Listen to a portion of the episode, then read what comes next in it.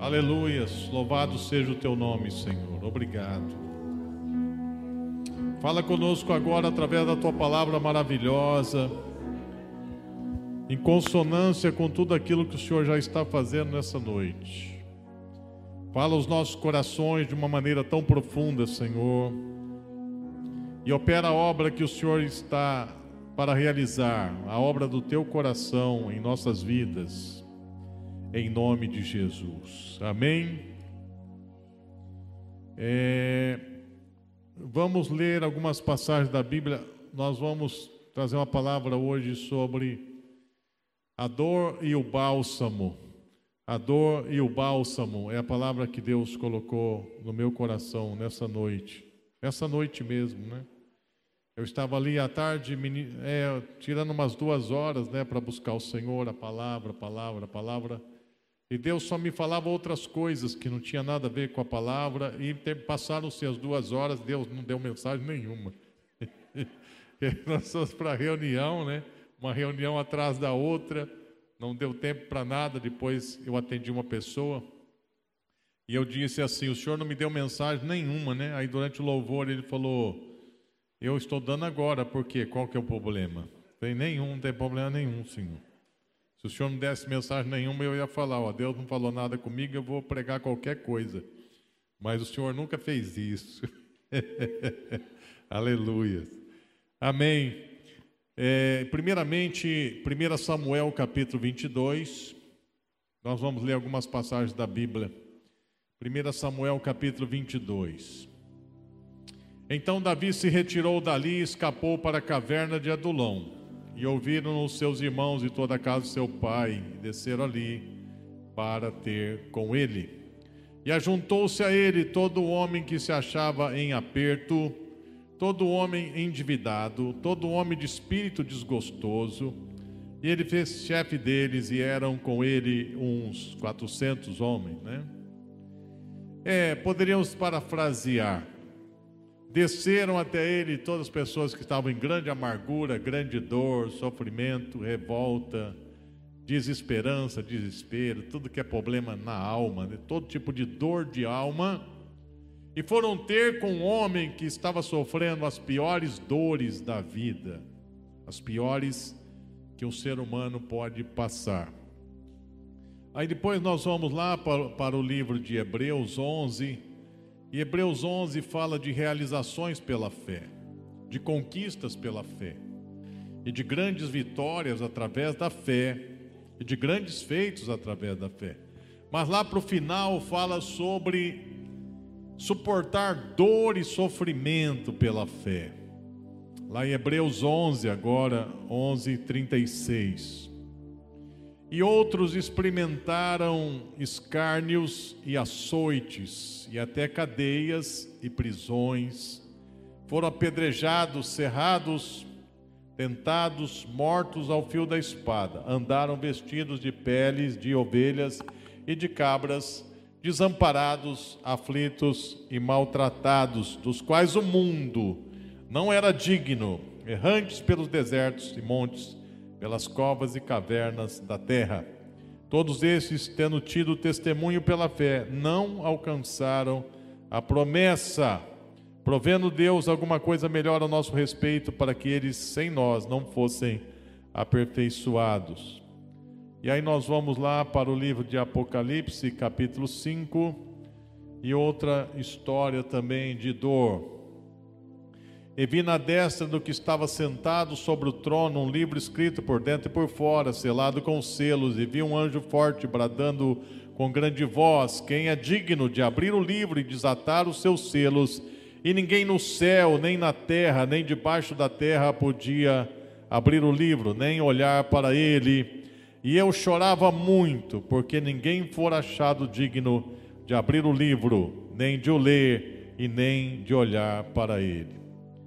E um pouquinho mais à frente, lá em Apocalipse, capítulo 7, do capítulo 7, do 13 em diante. E um dos anciãos me falou dizendo: Esses que estão vestidos de vestes brancas são quem são e de onde vieram? E eu disse: Senhor, tu sabes. E ele disse: Esses são os que vieram de grande tribulação. E lavaram suas vestes e as branquearam no sangue do Cordeiro. Esses passaram fome, esses passaram sede, foram queimados pelo sol, foram perseguidos, foram mortos. Podemos dizer que estavam doentes, enfermos, nus, e assim partiram para a eternidade. Muito bem. Então, nós lemos aqui na Bíblia alguns episódios né, de dor, de sofrimento. Nem todos aqui são consequência de pecado, quase nenhum deles que nós lemos era consequência de pecado. Né, Davi, quando ele estava sendo mais fiel e mais obediente, tudo deu errado. Depois de tudo dar certo, tudo deu errado. Então sofreu inveja, perseguição injusta, sofreu violência que o rei quis matá-lo, depois foi perseguido, tomaram a mulher dele e deram para outro homem, tiraram toda a glória dele, tiraram todo o ganha-pão dele, ficou na miséria e sendo tratado como um bandido, e chegou num lugar e lá quase também foi morto e fugiu para uma caverna, e lá não tinha nada. Talvez nem água tinha, muito menos comida, não tinha nada, só tinha Deus e mais nada.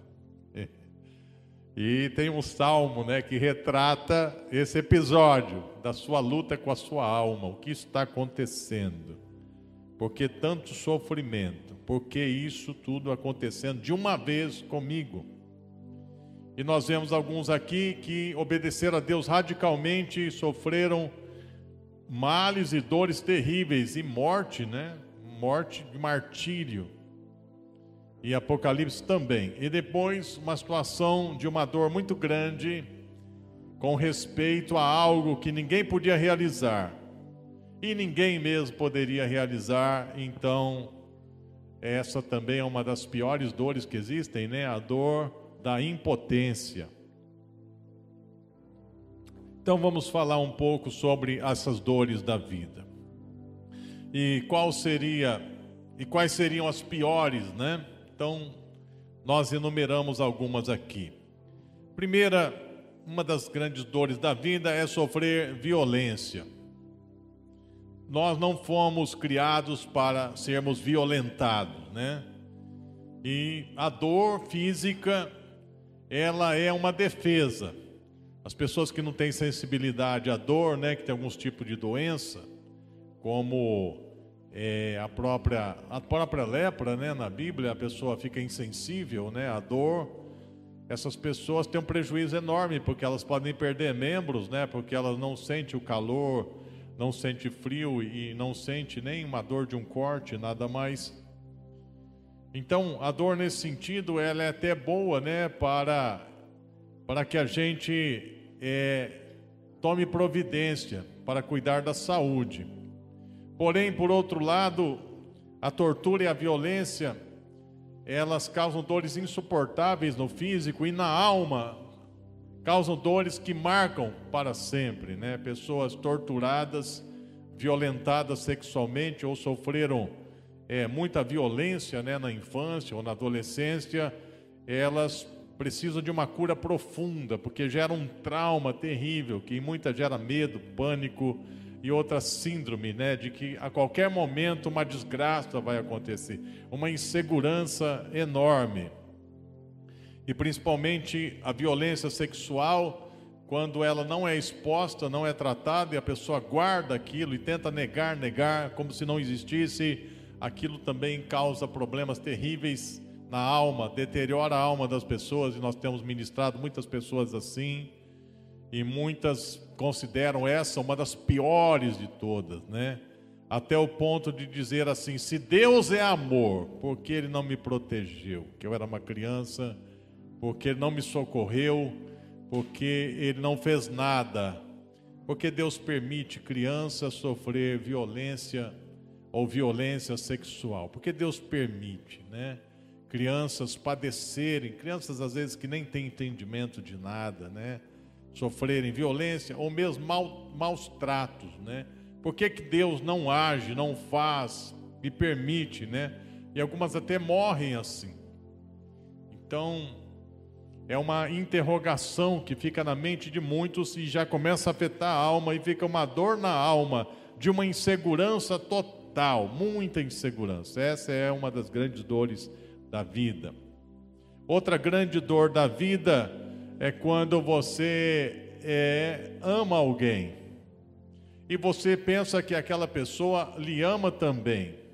E você, um tempo, acredita nesse amor mesmo e é feliz, porque, é, por outro lado, né, o contrário da dor, as grandes felicidades da vida, alegrias da vida é amar e ser amado. Amar e ser amado é maravilhoso é uma das maiores experiências, talvez a maior, né, humanamente falando, é amar alguém e ser amado por alguém. Formar família, amar, ser amado, enfim, tem vários tipos de amor, né? De amizade, amor homem e mulher, amor ágape, amor filéu, amor eros, ou quando entre um homem e uma mulher, né? Um amor eros, filéu e ágape ao mesmo tempo.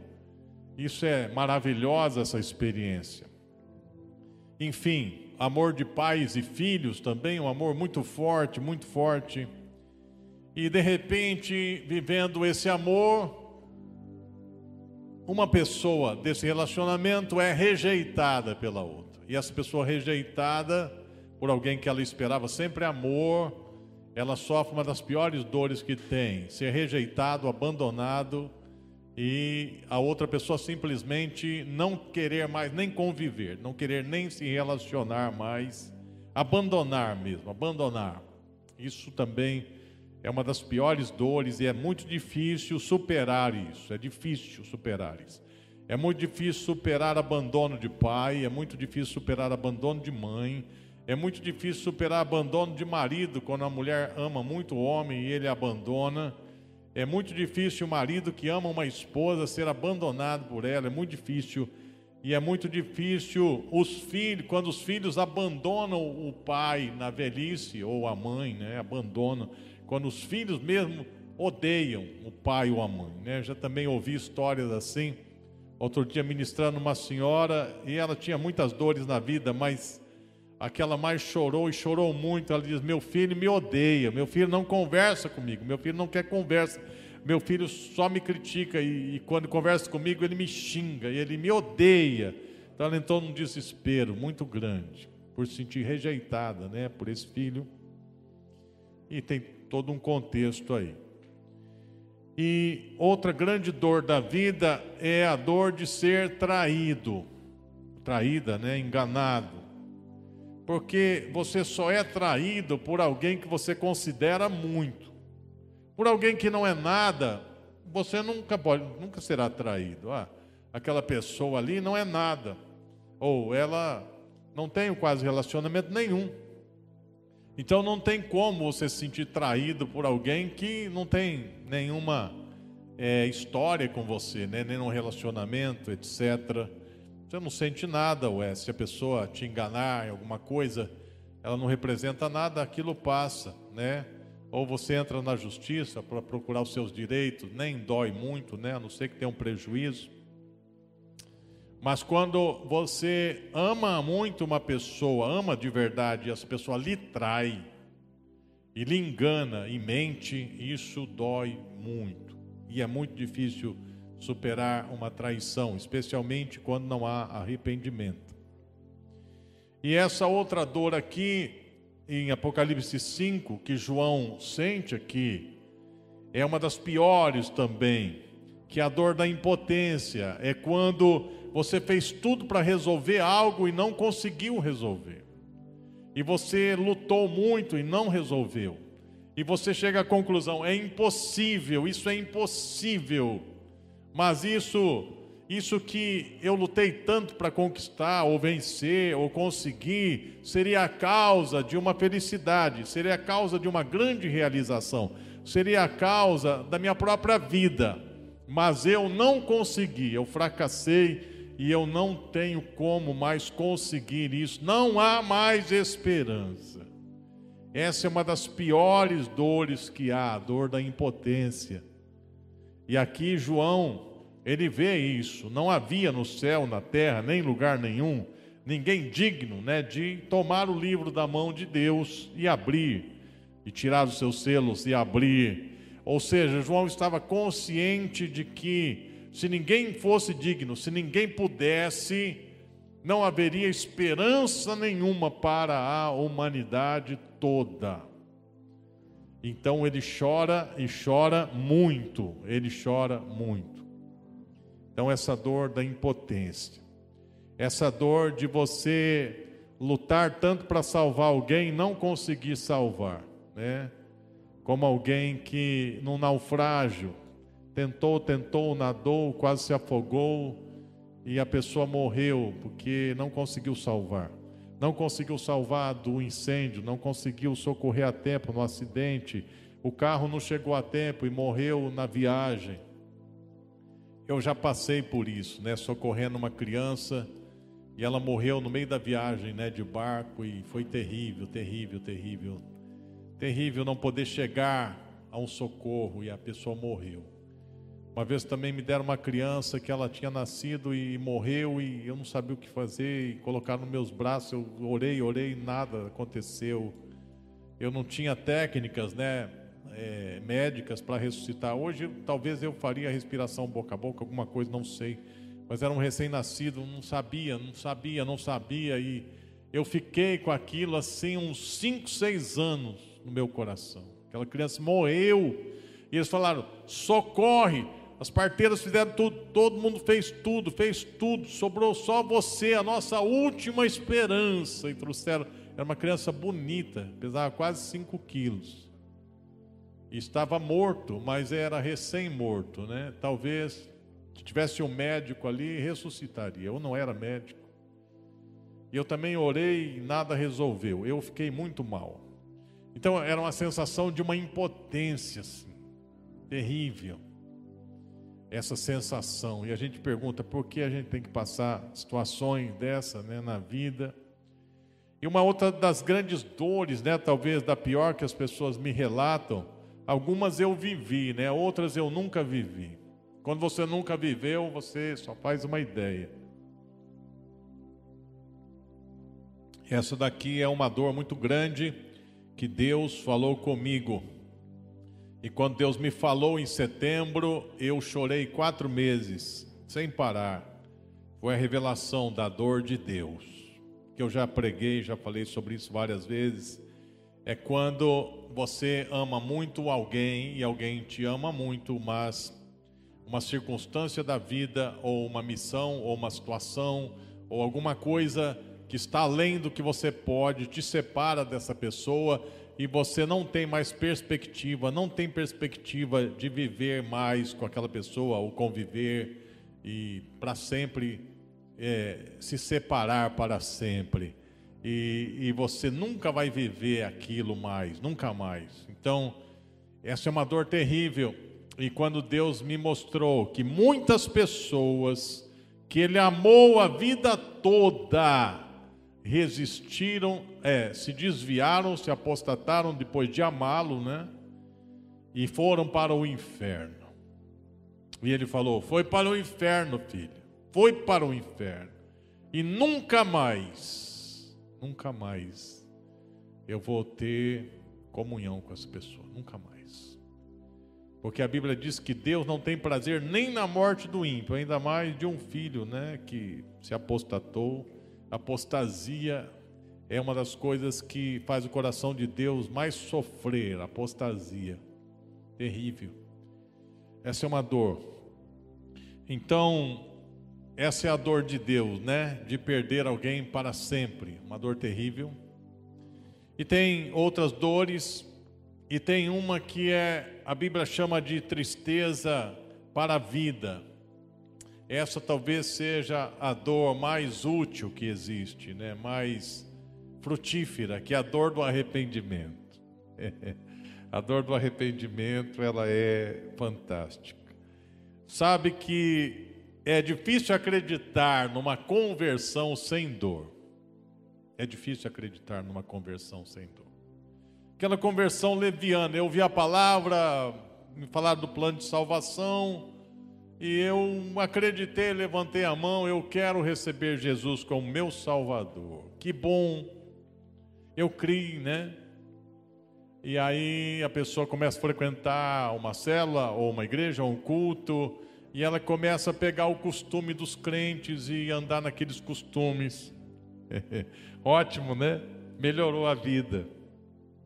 Mas você nunca viu aquela pessoa sentir ou expressar a dor do arrependimento. Nunca. Ela nunca se sentiu pecadora mesmo, nunca nunca sentiu, nunca teve a experiência de que o seu pecado causou males nas pessoas e causou males a Deus. Ou ela não teve a revelação de que o seu pecado levou Jesus a sofrer todas as dores. Não tem a revelação de que Jesus teve que pagar o seu pecado e o preço que ele pagou é um preço impagável, insuportável, que nenhum de nós né, pode pagar. Primeiro, que Jesus ele já chegou e foi mal recebido aqui, né? Não tinha lugar para ele nascer. Já nasceu ali no meio dos animais, né, num curral, uma manjedoura. E depois foi piorando a situação, né? Não era só que não havia mais lugar, lugar para ele nascer ou se hospedar é que onde ele nasceu e nas circunstâncias que ele nasceu, ele já correu o risco de, de morte logo, porque houve um decreto para matar as crianças. E ele teve que fugir, né? Os seus pais tiveram que levá-lo para o Egito, porque e simplesmente foi dada uma pena de morte a ele. Ele mal chegou na terra, já decretaram pena de morte para ele, sendo criança. Então imagine né, essa experiência. Depois tem que mudar de cidade e, e sair lá do Egito e voltar lá para sua terra. E aí, aparentemente, as coisas ficaram boas, né? Mas aí parece que o seu pai da terra morreu. Então ele passou outra dor, né, da perda do pai e ele se tornou o provedor do lar, né, sendo carpinteiro a Bíblia diz que ele era experimentado nos trabalhos. Ele era experimentado nos trabalhos. Jesus trabalhava de sol a sol, era calejado e ele não tinha preguiça e ele sustentava a família ali junto com a sua mãe, sustentava seus irmãos, porque ele era o filho mais velho. E aí depois ele passa por uma outra dor que para fazer a vontade do pai, ele tem que se apartar da família dele, que ele amava, e é sempre difícil, e missionários passam por isso, e é difícil. Eu sofri uns três anos, eu posso dizer por mim, né? A, a falta da minha mãe, do meu pai, dos meus irmãos, porque Deus me chamou para um outro extremo, né, do Brasil e eu só poderia vê-los uma vez por ano. Então a saudade era muito grande e a saudade dói. É outra dor também, né? Da saudade e de você saber que você não vai voltar mais para lá. Você agora tem uma missão e Jesus sabia que não ia voltar mais à convivência como era antes, né? E até os seus irmãos, a sua mãe acharam que ele tinha ficado louco, né? E até foram atrás dele várias vezes para levá-lo para casa de volta mas ele tinha que olhar para eles e dizer não, e às vezes nem recebê-los, e às vezes nem. É, tem algumas atitudes de Jesus, né, que a gente não entende bem, né? Que ele chega e fala assim: quem é minha mãe? Quem meus irmãos? Quem são minha mãe e meus irmãos? Que estão aqui ouvindo a palavra, e nem foi lá dar uma satisfação para sua mãe e seus irmãos que vieram prendê-lo, né? Achando que ele estava louco, nem tinha tempo para comer. E aparentemente ele foi muito grosso e insensível, né? Porque ele falou assim: Ah, sua mãe e seus irmãos estão aí te procurando. E ele nem foi lá. Falou: Ah, minha mãe e meus irmãos são os que estão aqui, ouvindo a palavra. E nem deu confiança. Acho que eles voltaram para casa meio decepcionados, né? Talvez ele não foi lá porque talvez doeria muito, né? Olhar para eles e dizer: nunca mais eu vou voltar para casa, nunca mais eu vou conviver com vocês, nunca mais eu vou ser carpinteiro, trabalhar e sustentar vocês, meus irmãos. Eu não posso te ajudar mais, mãe. Eu não posso mais trabalhar, te dar o dinheiro para você comprar as coisas. Não posso mais, porque agora eu estou fazendo a vontade do meu pai. Então, não sei. Talvez por isso que ele agiu assim, né? Em alguns momentos que Jesus faz algumas coisas que a gente não entende. Lá no céu ele vai explicar para nós. Porque Por que, que o senhor aquele dia lá pegou o chicote e bateu em todo mundo lá, né? O senhor não pecou não naquele dia? A Bíblia diz que o senhor não pecou, mas quem sabe o senhor pecou, ficou irado. Ele vai explicar por que tanto zelo. o senhor autoriza a gente fazer isso de vez em quando? Jesus fala, não, só eu, porque aquela casa era minha, né? Que às vezes eu tenho vontade de pegar uns obreiros e dar umas surra de ripa, né, Paulo? Mas Jesus fala assim: olha, não faça isso não. Então, Jesus passou, e aí depois Jesus, ele se entrega, e eles não pegam ele assim, sabe, como alguém que se entregou. Eles já vão logo batendo na cara, amarrando, levantando falsas testemunhas, humilhando, xingando, cuspindo na cara. Olha, levar tapa na cara de homem dói demais. Meu pai era um homem muito orgulhoso. Um dia ele bebeu todas. Ele comprou um Corcel 2 novo, colocou a gente dentro. Foi para o restaurante, levou a gente para comemorar lá. Minha mãe já estava aflita, né? Eu era o mais velho, eu tinha o que? Uns, uns nove anos de idade, dez, no máximo uns dez, os outros todos menores, né? Carro cheio de criança. Nós éramos em cinco na época. Eu acho que a minha irmã não tinha nascido ainda, Ana. E aí ele bebeu todas, e ele saiu com esse carro a uns 160 por hora, assim, na rodovia, assim, igual um louco. E o guarda viu de longe, mandou parar, parar. Ele parou coisa nenhuma, quase passou por cima do guarda, assim, cortando e sumiu. E a gente rezando, né? Porque a gente era católico, a gente rezando para não morrer, né?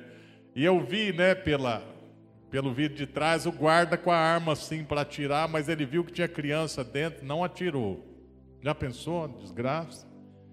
E aí a polícia rodoviária veio atrás com outro carro, né? Era aquelas, é, aquelas caravan, motor canadense, né? Aquele carro andava muito. E aí chegou, e o pai viu que não ia dar conta e entrou numa fazenda lá. E falou para minha mãe: Fala que nós viemos comprar porco aqui, não sei o quê. Aí a polícia já chegou, rapaz. O policial já foi arrancando ele do carro e dando, cobrindo ele com um tapa na cara. Meu pai nunca esqueceu que nunca nenhum homem tinha batido na cara dele, né? Aí falou: a senhora dirige? Sim. Aí botaram ele dentro da viatura e vieram só xingando e batendo na cara dele. Para ele aprender, né? Acho que ele merecia aquilo lá. Mas ele, olha, quase a vida toda, até ele se converter, ele, fala, ele xingava esse cara e dizia: Eu vou matar. Eu vou matar, eu vou matar, eu vou matar. Nunca matou, né? Mas.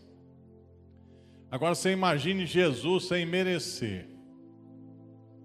Sem merecer só amando, só fazendo bem, só curando, não tinha hora para comer, não tinha hora para descansar, só servindo, servindo, servindo, dando a vida dele. Aí pegam Jesus e batem na cara, gospem na cara, zombam todo o tempo. Então, a dor, a dor da rejeição, a dor da violência, a dor do abuso, a dor da injustiça, a injustiça dói, gente, mas dói a injustiça dói quando alguém te acusa de algo que você não fez e te condenam, e te excluem, e te taxam, ser taxado, né, de uma coisa que você não é. Isso dói. E Jesus começou só o início, né, da dor por aí. E depois sofre a violência a violência física talvez pior fora, foi aquela surra que ele levou, né? Aqueles açoites com tipo de chicote, de, com varas, chegava até o nível do limite humano aquilo ali, né? Até perto da morte. Então, dor física extrema, zombaria, aí você ser tratado como um verme, né? Ser trocado por um bandido, libertarem um bandido e pegarem Deus para crucificar. Então, eu não sei se pode existir dores piores, né, do que essas. E, e depois ainda não, não cessou, né? Porque ainda novamente foi julgado, novamente condenado injustamente e agora pior, né? Tiraram a roupa dele, deixaram ele nu e começaram a bater e zombar ele nu e colocaram a coroa de espinhos, né? E zombavam dele. Quando você é impotente, quando você é fraco, quando você não tem poder para reagir, você sofre todo esse tipo de abuso, você pensa assim: é, eu não tenho poder para mudar essa situação, é a dor da impotência. Mas quando você tem todo o poder para reagir, você tem todo o poder para se vingar ou fazer justiça, mas você não faz, você não usa aquele poder, você reprime aquele poder, você consegue dominar por uma causa maior. Talvez é muito pior. É pior. É pior ainda. É porque você tem o poder para mudar aquela situação. Você não é impotente. Mas você não vai fazer aquilo, porque há uma causa maior. Qual é a causa maior? A causa maior é realizar algo que poderá mudar essa gente que não presta. Algo maior é crer que essa gente que não vale nada ainda há um meio último, uma esperança última de mudar essas pessoas que não prestam. Então isso é muito difícil. É muito difícil depois você ser humilhado por todos. Passar vergonha, gente, é duro. Passar vergonha é muito difícil passar vergonha, ser humilhado publicamente, ser envergonhado na frente de todo mundo, ser ridicularizado, todo mundo zombar de você e rir de você publicamente. Tem gente que não consegue jamais vir aqui na frente abrir a boca porque um dia foi humilhado na frente dos outros. Isso é terrível, né? Agora você imagine Jesus. Mas ainda ele não tinha experimentado a pior dor ainda. Ainda não. Depois de tudo. E aí então ele chega lá na cruz e aí vem os cravos, né? E aquilo doeu muito. E ele ficou lá pendurado naquela cruz, exposto, doeu muito. Mas aí vem a pior parte. Ele tomou sobre si as nossas dores. Ele tomou. Ele não tomou uma dor, ele tomou todas as dores, todas as dores. E todas as nossas dores foram para suas chagas foram para o seu corpo, foram para a sua alma. Ele tomou todas as dores humanas que eu acabei de citar aqui. Ele tomou sobre si a violência, o abuso, a rejeição, é a traição, é violências psicológicas, a dor da impotência. Ah, ele tomou a dor daquelas crianças que foram abusadas e morreram. Ele tomou a dor daquelas mulheres violentadas, daqueles meninos violentados, ele tomou a dor daqueles órfãos de guerra, daquelas mulheres que perderam né, seus maridos na guerra, aquele pai que viu sua família sendo morta, despedaçada. Ele tomou a dor das pessoas que sofreram injustiça, e ele foi tomando as piores dores sobre ele. todas sobre ele, sobre ele, sobre ele. Tudo, tudo, tudo, tudo, tudo, tudo, tudo. Ele até então estava calado. Ele não abria sua boca, ele não falava quase nada, quase nada. Então, ele falou. Ele falou o quê? Socorro! Socorro, pai! Não dá mais. E não houve resposta. Então, por que me desamparaste? Porque o Senhor me abandonou na hora que eu mais preciso. E aí então entra a maior dor, né? A maior dor, falando assim, né? A natureza, Deus é um Deus, mas Jesus ali é um Deus homem, né? E Deus, Deus. Então, a maior dor foi a de Deus, a do Pai. Que aquela dor de ver o seu filho sendo injustiçado, maltratado, humilhado, tratado como um verme, ver o seu filho sendo abusado pelas pessoas mais desgraçadas, pelas pessoas mais injustas, pelas piores pessoas do mundo, pelas pessoas mais terríveis. Você vê seu filho sofrendo na mão deles e você simplesmente nem responder uma palavra para o seu filho, quanto mais livrá-lo. E Deus falou: essa é a pior dor. Ele falou assim: E o que você faria? Se você visse alguém, você tem as suas filhas, né? Suas filhas. Sabe quando atacaram o carro das minhas filhas aí, bateram com um pau no carro e, e queriam assaltar o carro e todas as meninas estavam dentro, né, ali. Eu pensei, já pensou se eles tinham parado o carro, tivessem roubado ou estuprado minhas filhas, né, ou maltratado? O que eu faria? Humanamente falando, eu ia matar um por um. Eu ia matar um por um. Eu ia chamar uns caras aí, eu ia falar assim: vamos ficar doido um tempo? Vamos ficar doido? Vamos. Pastor, vamos ficar doido? Vamos ficar doido. Nós vamos formar um esquadrão da morte agora. E nós vamos atrás, matar um por um. Humanamente seria, né? Agora, isso porque eu não vi, mas aí eles me amarraram e eles estupraram minhas filhas na minha frente, né? E eles torturaram minhas filhas na minha frente, e eles mataram minhas filhas na minha frente. Depois eles me soltaram em algum lugar e eles falaram assim: que se lasque agora, vamos ver o que você vai fazer. Né? E eu conheço essas pessoas, eu sei quem elas são. O que eu faria? né? Bom, eu tinha que pelo menos fazer o dobro que eles fizeram, né? Com eles, humanamente falando. Né?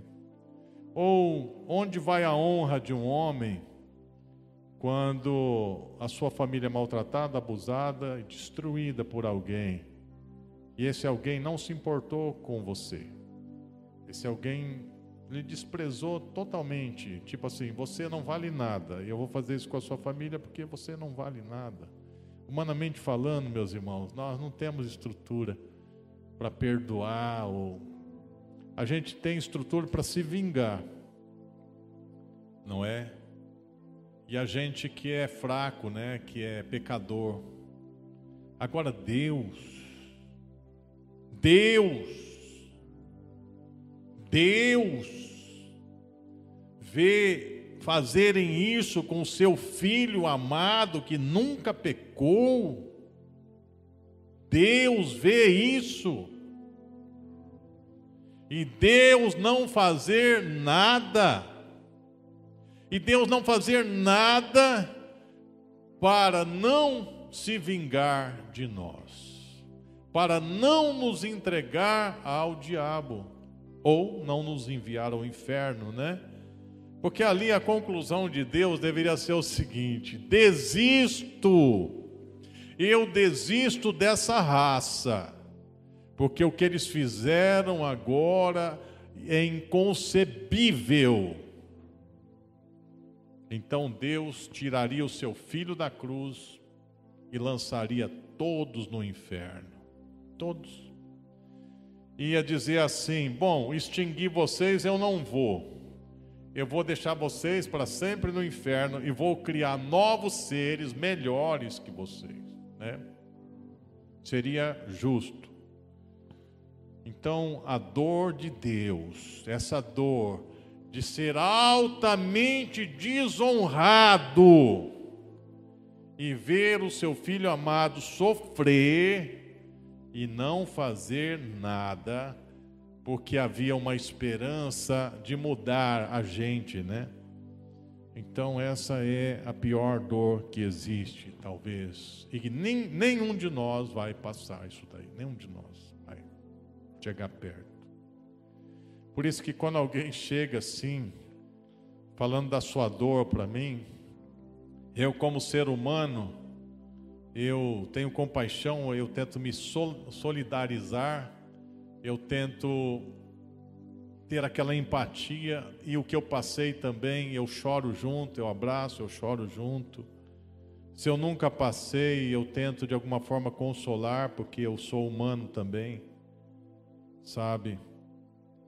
Mas tem coisas que eu falo assim: Deus, o Senhor vai ter que revelar a tua dor para essa pessoa, porque essa pessoa não tem cura. O que ela passou, Senhor, não tem cura na psicologia, na medicina, nem na teologia, nem, nem em ciência nenhuma há cura para essa pessoa. Ela precisa de uma revelação. Ela precisa de uma revelação do teu amor, da tua dor. Se ela entender a tua dor, ela vai entender que a dor dela é pequena se ela entender a tua dor, então ela vai ter esperança. Eu sempre oro assim. E eu já tive experiências fantásticas assim de ver essas pessoas terem essas revelações e, e simplesmente aquilo ser resolvido, a pessoa entregar lá na cruz e aquilo não ter mais efeito na sua vida. É.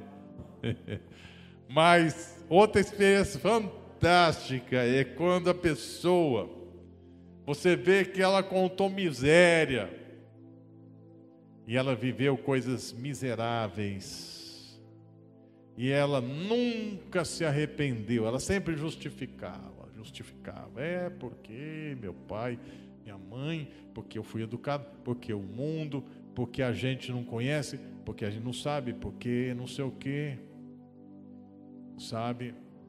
E aí você vê essa pessoa ter a revelação de que a sua vida foi a causa de Jesus morrer na cruz. E ela se arrepender. É lindo. Eu já vi algumas vezes pessoas nascendo de novo na minha frente. Eu vi o Espírito Santo entrar nelas ali. Elas caíram no chão e ficaram chorando de arrependimento ali, uma hora tempo, não tinha mais lágrimas de arrependimento. É muito lindo. Essa é a dor que Deus espera, né? Essa é a dor que faz a gente nascer de novo. Por isso que às vezes eu olho para pessoas assim e eu falo: "Deus, o Senhor me perdoe, mas essa pessoa nunca nasceu de novo". Quando eu me converti, queridos, eu passei um ano chorando. Eu não podia dar testemunho que eu chorava. Eu chorava, eu chorava, eu chorava. eu lembro de alguns assim. Eu lembro. Até o Paulo, né, que é convertido desde a barriga da mãe dele, né, ele fala isso, né, mas ele era levado, ele era um menino arteiro. Paulo era tão arteiro que uma vez ele correu da mãe dele, subiu na árvore, a mãe foi com o machado, derrubou a árvore, caiu. E, ainda bem que tinha um, um tava Tinha um alagado lá e caiu dentro da água, né? Você imagine pouca raiva que ele fazia na mãe dele. Mas esse homem é crente, né? Ele, ele casou virgem e sempre foi um marido fiel. Mas o dia que ele teve uma revelação de Jesus, o Paulo chorou uns três anos. Uns três anos chorando. Qualquer lugar que a gente ia, ele chorava, chorava. Não podia ver um bêbado chorava, não podia ver um, uma prostituta chorava, não podia ver uma pessoa, um mendigo, né? Ele chorava, chorava todo o tempo. São experiências de um tipo de. Eu não sei se é o tipo de arrependimento, mas é uma revelação, sabe? É uma revelação do coração de Deus, é uma revelação do coração de Deus que te leva a um quebrantamento, a um quebrantamento. E quando você chega nesse nível, você não nega nada para Deus, você não nega nada para Deus. Você não nega nada para Deus. Tudo que Deus pede, você diz sim, Senhor. E Deus às vezes pede coisas difíceis. Às vezes Deus pede para a gente perdoar e é tão difícil. Às vezes Deus pede para a gente procurar uma pessoa que a gente não quer mais nem ver. Às vezes Deus pede para a gente renunciar coisas tão preciosas. Às vezes Deus pede para a gente renunciar, conviver com quem você ama e ter que ir embora. E você diz sim porque você não consegue entristecer o Senhor. Você diz assim: o Senhor sofreu tanto, Jesus, que eu sou incapaz de produzir uma lágrima no Senhor hoje, porque o Senhor sofreu tanto por mim, eu só posso te dar alegria. Eu só posso te dar alegria.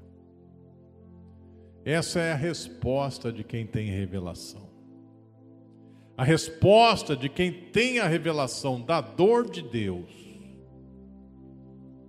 é: eu não posso te causar tristeza, eu não posso ferir o teu coração, eu não posso ser o causador de uma lágrima tua, Jesus, eu não posso, eu não posso. Eu não eu não me perdoaria ou eu não teria paz. Eu não teria paz. Eu não teria paz. Se eu fosse o causador da tua tristeza. Eu não posso te deixar triste, Jesus. Quando você vive assim, eu não posso te deixar triste. É muito difícil a tristeza tomar conta da sua vida. Porque Deus te dá uma graça na tribulação.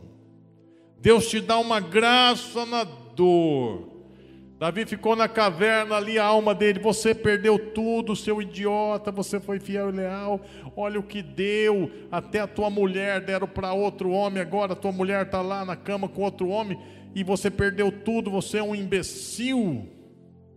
Porque você não se corrompeu, você não entrou no esquema, no sistema, você não você é um imperfeito idiota. Olha aqui, você foi abandonado por todos. Onde Deus está? E ele luta, luta, luta. Eu louvarei ainda, minha mãe. Eu louvarei, eu louvarei. E talvez ele tenha uma experiência tão fantástica ali com Deus, né?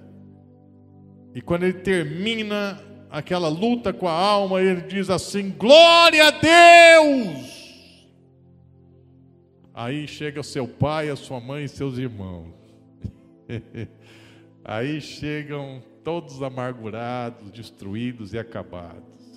Nós viemos para ficar com você. Nós viemos ficar com você. Então, esses momentos que a gente sofre, porque a gente é fiel a Deus, você sofre porque você tem um propósito com Deus, uma aliança e você não vai quebrar. Você sofre porque você está pagando um preço muito alto para não entristecer o Senhor. Você sofre porque você tem um compromisso com Deus e às vezes você chega no seu limite. Vem uma graça tão especial, um conforto tão maravilhoso. Talvez as experiências mais fantásticas foram aquelas experiências de grandes perdas, grandes perdas. E o Senhor chega com a providência quando você chega no seu limite.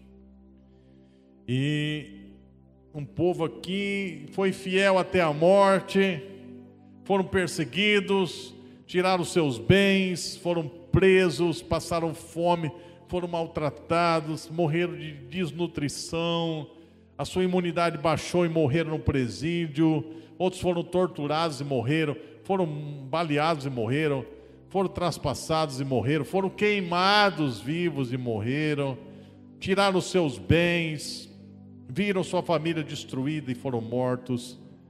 E a alma saiu do corpo, aquele corpo despedaçado, queimado, destruído, morreu, mas a alma saiu e foi lá para o céu. A alma chegou no céu. A alma chegou lá no céu. Quando essa alma chegou lá no céu, em Apocalipse 7,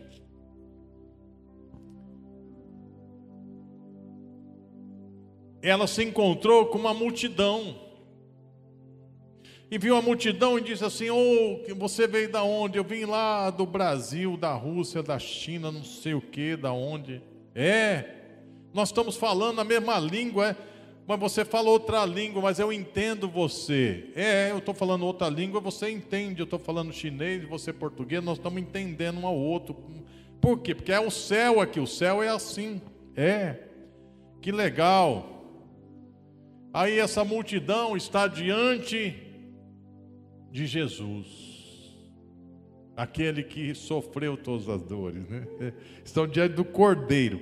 Quando a palavra diz estão diante do Cordeiro, o Cordeiro degolado que foi morto, estão diante daquele que levou todas as nossas dores. Quando a Bíblia fala Cordeiro, está falando aquele que pagou no nosso lugar, sofreu no nosso lugar, ele se fragilizou no nosso lugar, ele se fez fraco no nosso lugar, ele venceu no nosso lugar em fraqueza. Quando fala leão, fala do seu grande poder contra o mal, mas quando fala do cordeiro. Então eles estão diante do cordeiro aqui, trajando vestes brancas com palmas nas mãos. E eles estão tão felizes, cantando um cântico de adoração, salvação, que dia feliz, que maravilha nós estamos no céu. E aí eles adoram. Aí eles falam assim, né? Alguém fala assim: Você sabe quem eles são, esses daí? São que vieram de grande tribulação. Mas eles lavaram as suas vestes e as branquearam no sangue do Cordeiro. Essa palavra aqui, lavar as suas vestes e as branquearam no sangue do Cordeiro, quer dizer que eles foram salvos, né? Que eles tiveram preço pago dos seus pecados, claro, obviamente. Mas talvez diz assim, eles suportaram essa dor insuportável porque eles olharam para o sangue do Cordeiro. Eles olharam para a cruz. Por isso que eles suportaram até a morte e foram fiéis, porque eles olharam para a cruz. Eles eram maltratados, mas eles olhavam para a cruz. Não tinha comida, mas eles olhavam para a cruz. Estavam presos, mas olhavam para a cruz. Eram injustiçados, maltratados, humilhados, mas eles olhavam para a cruz e eles não murmuravam. E eles morreram. Mas agora eles estão diante do trono de Deus, eles o servem de dia e de noite no seu templo. E aquele que está sentado sobre o trono, quem? Deus, né? O Todo-Poderoso. Aquele que está sentado sobre o trono, os cobrirá com a sua sombra. Nunca mais terão fome, nunca mais terão sede, nem sol nem calor cairá sobre eles, porque o Cordeiro que está no meio do trono os apacentará e lhes servirá de guia. Venham comigo eu sei o que é sofrer, padecer, eu sei todas as dores que vocês passaram, eu vivi, mas agora nunca mais, nunca mais, nunca mais, eu vou guiar vocês. Eu guiei vocês na dor da terra e agora eu vou guiar vocês aqui no céu também para as fontes das águas da vida. E eu vou levar vocês agora para um lugar onde Deus vai limpar todas as lágrimas de vocês. Tem gente que fala assim: Eu quero ser curado. desse trauma, desse problema, desse outro, desse outro. Ora, se você não conseguir ser curado nessa vida, lá no céu, Deus vai curar, mas vai curar. Então não se preocupe tanto em ser curado, porque o importante não é ser curado, o importante é ser leal a Deus. O, o, importante é glorificar a Deus mesmo na dor, mesmo que não tenha cura, mesmo que a malhada falha, não haja leite nos currais, não haja nada. Eu me alegrarei no Senhor, porque eu sei que Ele é fiel. E o que Ele prometeu, Ele vai cumprir. Então, pare, sabe, a gente não é obrigado a ser curado. Ponto. Se for curado, melhor. Seja, busque. Mas se não for, pare com essa neura. Eu tenho que ser curado. Ora, vai ser curado no céu um dia, acabou. Não precisa ser curado de tudo.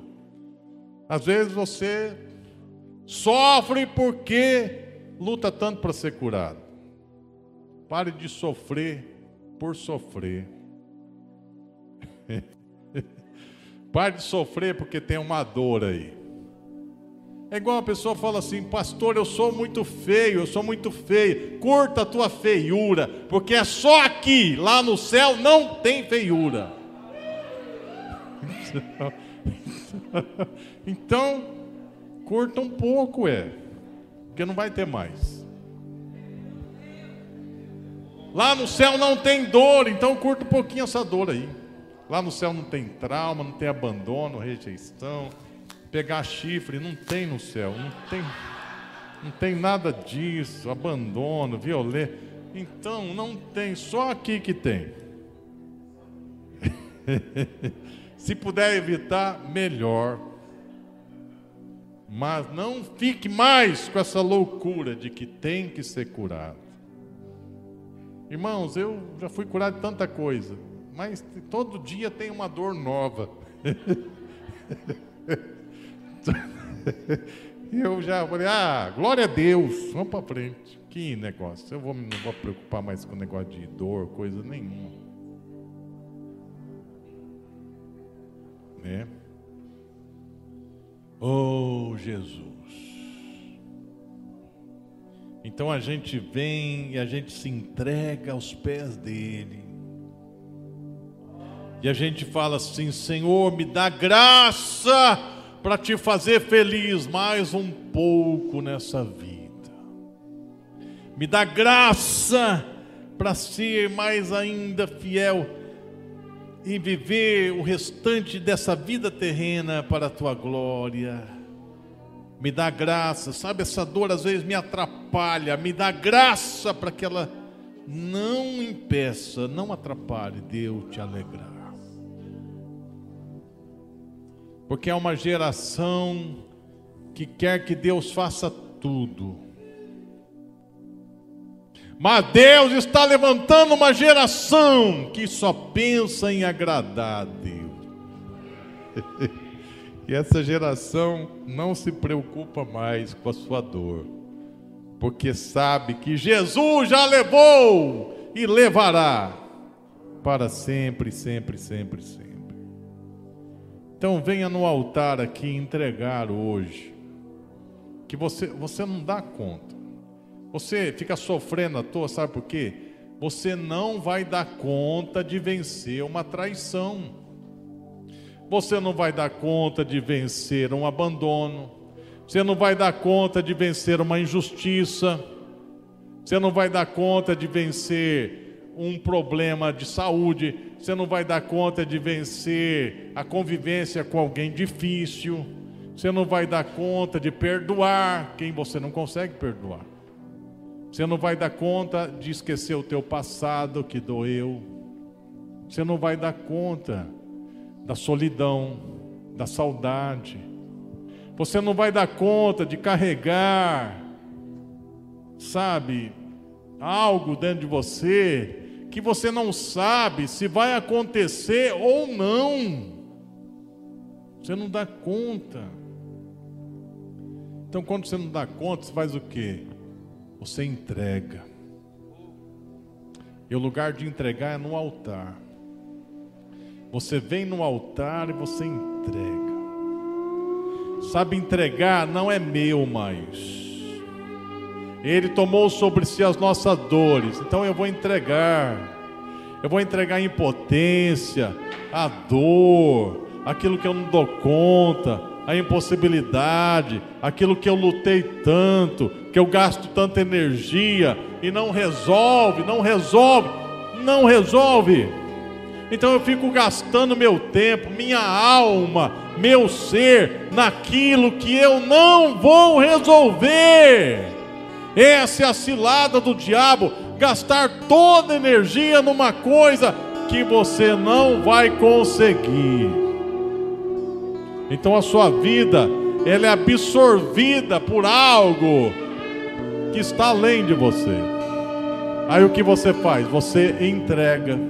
Então você vai entregar hoje aquela pessoa que te traiu, aquela pessoa que morreu, aquela pessoa que foi para o inferno, aquela pessoa que feriu, aquela dor do passado, aquele casamento destruído, a solidão, um grande amor que você nunca viveu nem viverá, ou um grande amor que um dia você vai viver se Deus quiser. E tem coisas que você sabe que vai viver e tem outras que você não sabe mas entrega tudo, porque isso não pode mais pesar na sua vida. Vamos ficar de pé. E se você precisa vir nesse altar, vem agora. Vem agora entregar.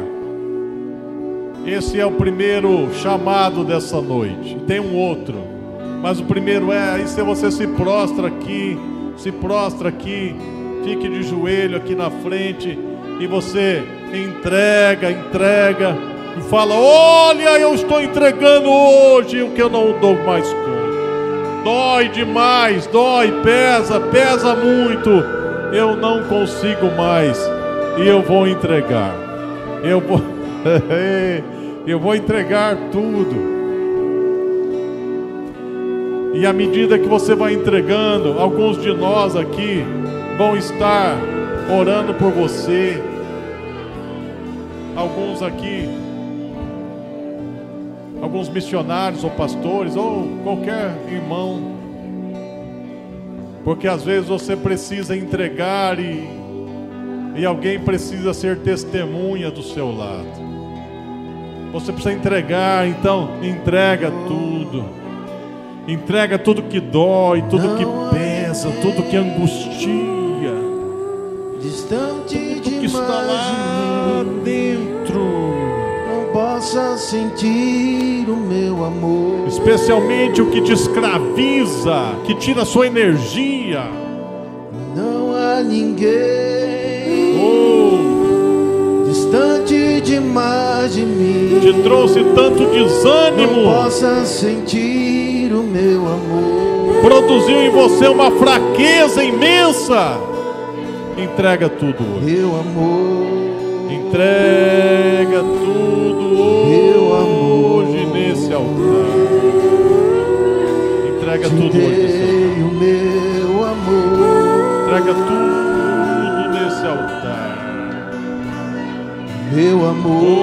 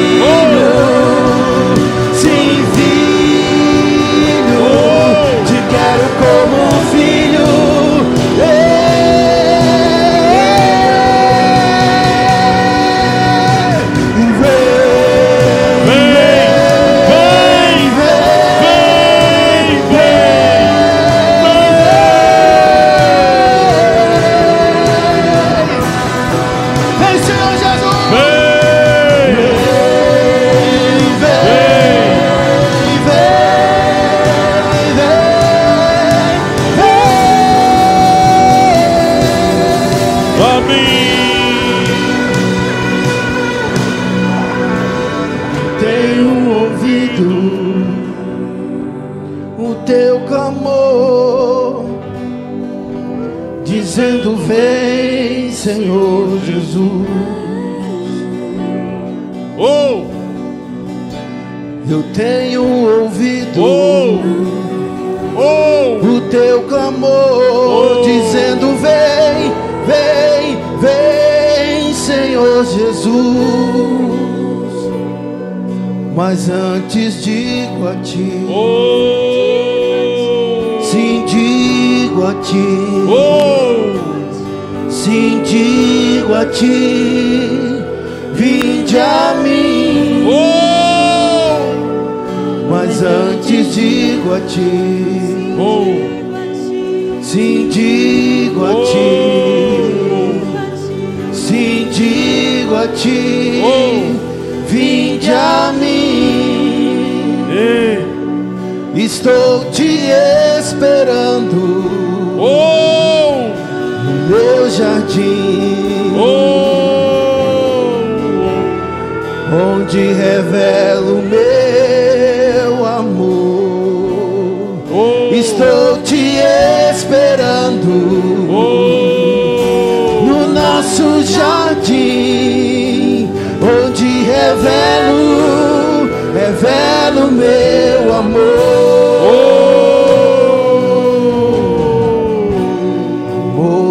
Incomparável, irresistível, imerecível é o meu amor. amor incomparável. Amor incomparável, irresistível, imerecível é o teu amor. As ondas do mar solapam a praia, assim teu amor,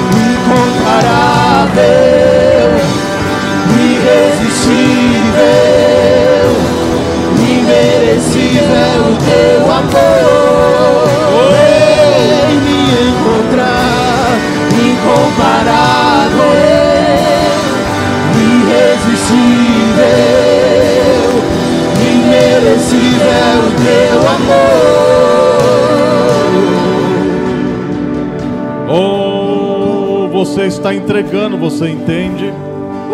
Você entende que quando você entrega, não te pertence mais. Não te pertence mais. Isso está roubando a sua energia, a sua vontade de viver, a tua vocação, o teu chamado, está roubando o poder que Deus te deu, está roubando uma vida que Deus tem para você uma vida de Deus nessa terra, para você ser uma pessoa que alegra, que dá frutos para Ele.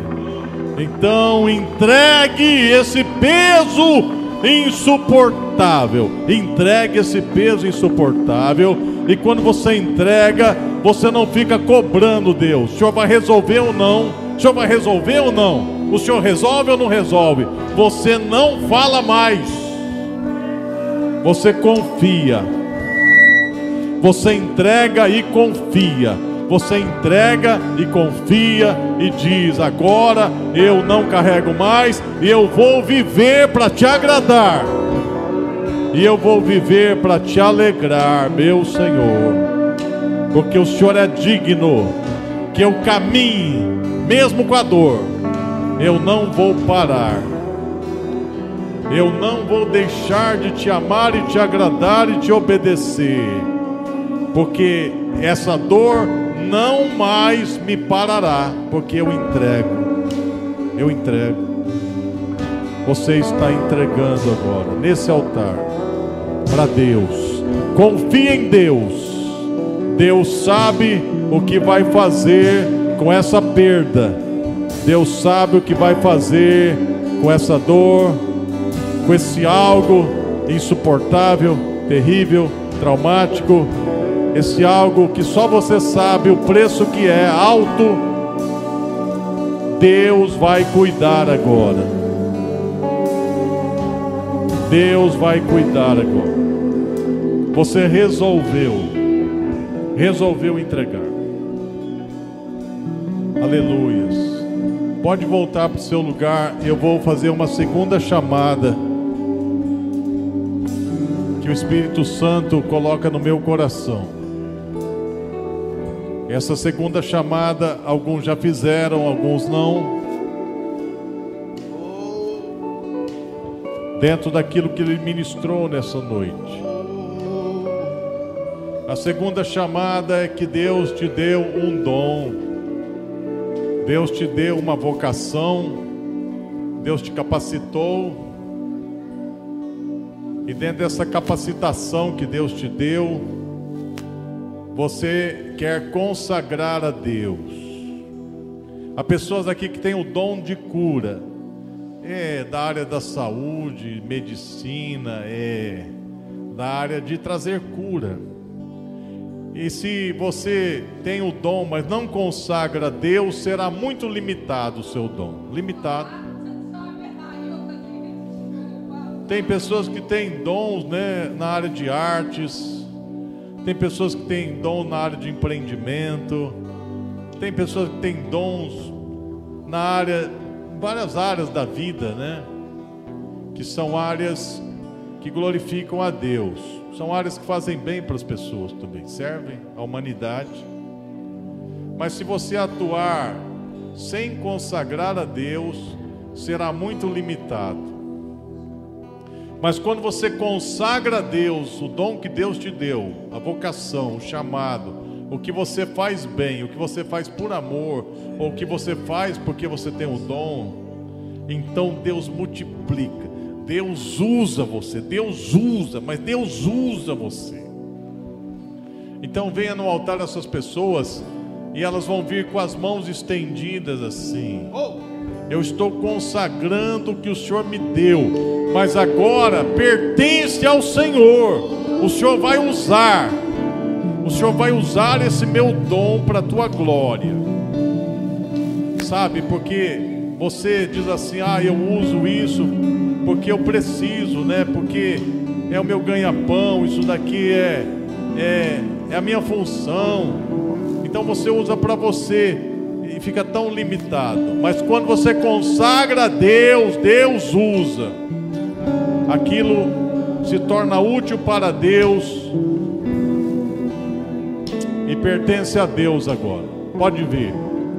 Venha com a sua mão estendida, nós vamos ungir a sua Fogo em seus olhos. Oh, cheio. Fez eu me apaixonar. Queimou todos os outros amores. Queimou todos os outros amores.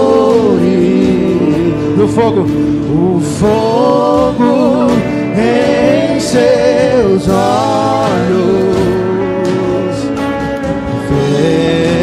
eu me apaixonar. Queimou todos os outros amores. Queimou todos os outros amores.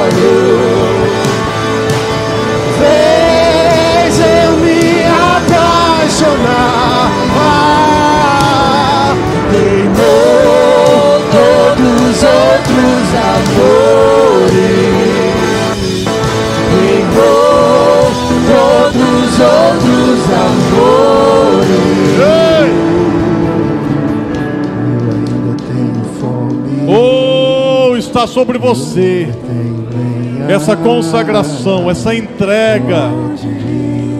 Deus vai usar esse dom. Deus vai te surpreender. Você vai ver que é como um rio que transborda, como uma fonte que jorra.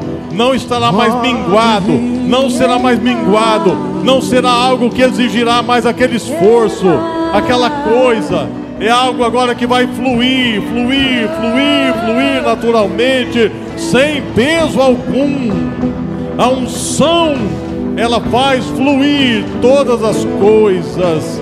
A unção com óleo, a consagração faz fluir, porque libera da parte de Deus o poder, o poder, o poder para realizar, o poder para realizar. Está sobre você, está em você, está em você, está em você, está em você, está em você, está em você, está em você, está em você.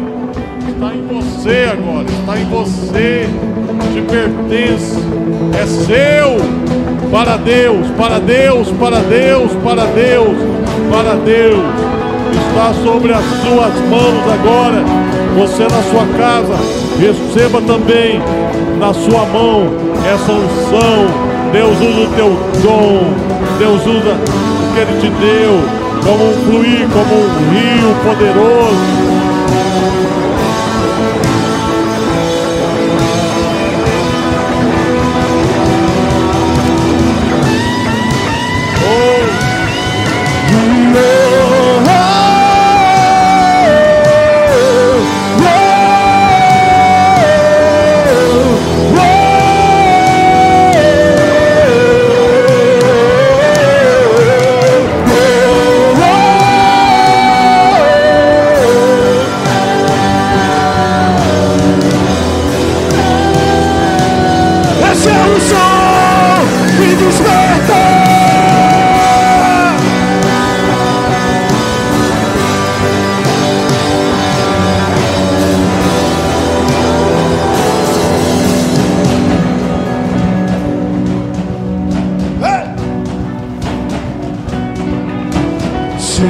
Galopar dos cavalos, ouço o leão rugir.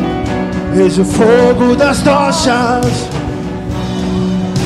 Marchando pra guerra. Sinto o galopar dos cavalos Ouço o leão rugir. Vejo o fogo das tochas Marchando pra guerra